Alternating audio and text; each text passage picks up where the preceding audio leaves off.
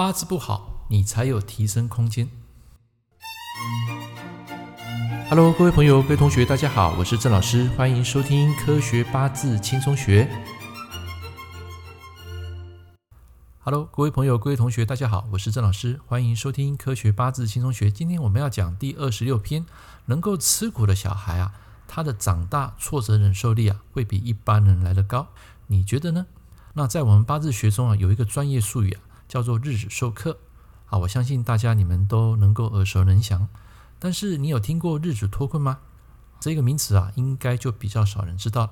这一集里面啊，我要陈述一个新的东西，就是本命的出现日主受克并不可怕，所以大家千万不要被这个名词啊给吓到了，因为它并不是动词，只是个名词。那么在本命的静态八字里面啊，其实大多时间是用来分析人的性格本质。换句话说呢，它只是本命的先天的基因，但不代表就是你的命运啊将会如此不好。所以，当有时候大运来的时候，像大运流年来做一个通关，或是说将这个官煞给拉走，那么这时候呢，就可以减低啊这个日主的压力。那么这种情况呢，就是所谓的日主脱困。所以，原本八字如果有日主受克的人啊，我跟各位讲，一旦他日主脱困的时候呢，会形成一个网红，或是说可能在这个时间呢，他会成功建立他的事业，或是说有非常好的一些人脉来帮忙。所以我曾说过，本命日子受克人啊。人生的道路才有机会去成长、去茁壮。那么在以前啊，有一个网友他有问过一个问题啊，他说这个八字啊生在丙寅、丙申、辛卯、壬辰，大运在戊戌。那么他问说，关于天干的组合，如果大运走戊土，是否有加重这个日主受克，或者是说呢，可以让日主脱困？两个丙火生戊土克壬水，这种情况到底是好还是不好？那么，其实我们从本命来看啊，大家可以知道，运用逻辑推理啊，一个壬水它本来是一打一，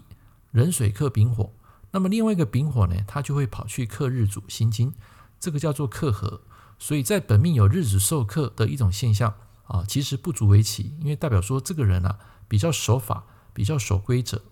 那么现在你的大运来一个戊土正印呢，就会形成一个规则，就是贪生万克，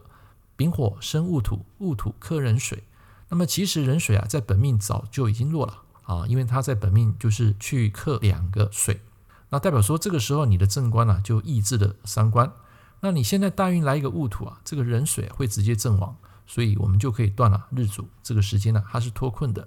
那么他就问我说：“老师啊，我在这个大运是否可以做生意？”那我们可以看到呢，虽然日主脱困呢，可是因为他的食伤跟财还是很弱，所以赚钱的方式啊，不是只有食伤生财。你可以官跟印，也靠你的学术，靠你的知识，靠笔节，一样都是可以赚到钱。所以我才说山不转，路一样可以转。听完上面这一段录音，你会觉得八字啊是不是非常简单呢？没错，但是各位朋友，这只是一个大运的情况。实际上你们在批命的时候呢，一定要把这一个流年跟流月加进来论，才能得知这个人当下的一个状况到底是好还是坏。所以在这堂课呢，其实我要教授的东西就是，当你看到一个人有日子受克，其实不用太担心，代表说这个人从小他与生俱来的特质就是比较保守、乖巧，比较会听话，会按照这个逻辑思考来走。好，尤其是丙辛克合、丙火克合辛金的人，这种情况啊会更加明显。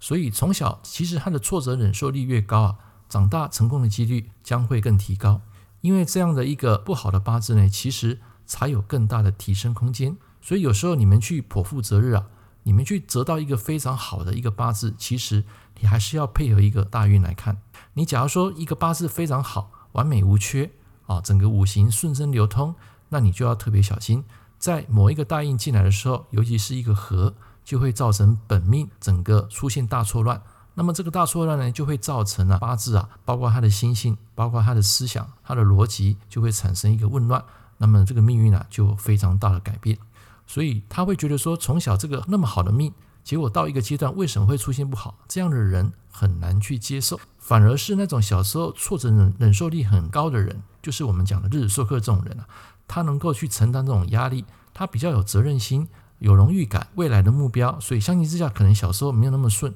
可是呢，长大之后呢，一旦走到日子脱困，他就可以去把自己的能力给表现出来。所以，其实命运不是说你命不好就永远不好，所以这个不能完全是铁口直断，一定要根据他当下的大运流年整合进来论断，这才是真正的一个能够视通的一个八字。所以你看，很多人在论断本命啊，其实当做参考就好。本命的东西可以用来论断一个人的心性脾气，但不代表他的运势、他的未来一定会不好。所以一定要整合大运流年进来看。OK，以上是今天这堂课跟大家分享的一个观念，希望大家能够融会贯通。我们下一堂课见，拜拜。感谢您收听《科学八字轻松学》。我是郑老师，如果你喜欢我的节目，欢迎订阅我的频道。我们下一堂课见喽，拜拜。